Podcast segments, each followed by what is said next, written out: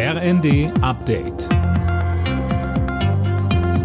Stündlich neu. Auf den Punkt informiert. Ich bin André Glatzel. Guten Abend. Um die Ziele aus dem Pariser Klimaabkommen einzuhalten, soll der Treibhausgasausstoß in der EU deutlich reduziert werden.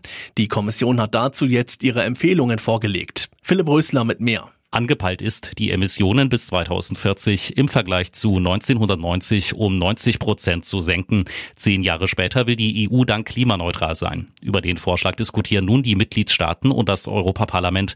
Der eigentliche Gesetzentwurf soll dann im Juni stehen. Von der EU-Kommission heißt es, Europa habe gerade den wärmsten Sommer seit Beginn der Aufzeichnungen erlebt. Man müsse jetzt gegensteuern, um katastrophale Zerstörungen zu verhindern.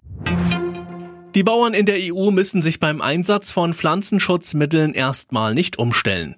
Eigentlich sollten ab 2030 nur noch halb so viel Pestizide gespritzt werden. Nach heftigem Streit im Europaparlament will EU-Kommissionspräsidentin von der Leyen den Gesetzentwurf jetzt zurückziehen.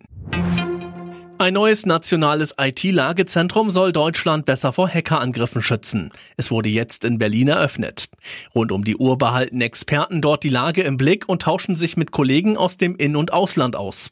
Zuletzt haben Cyberattacken immer mehr zugenommen, sagte die Chefin des Bundesamtes für IT-Sicherheit Claudia Plattner im ersten. Wir beobachten eine Stück weit unheilige Allianz zwischen Staaten bzw. staatlichen Akteuren und auch Cyberkriminellen, denen es eigentlich nur um den Profit geht.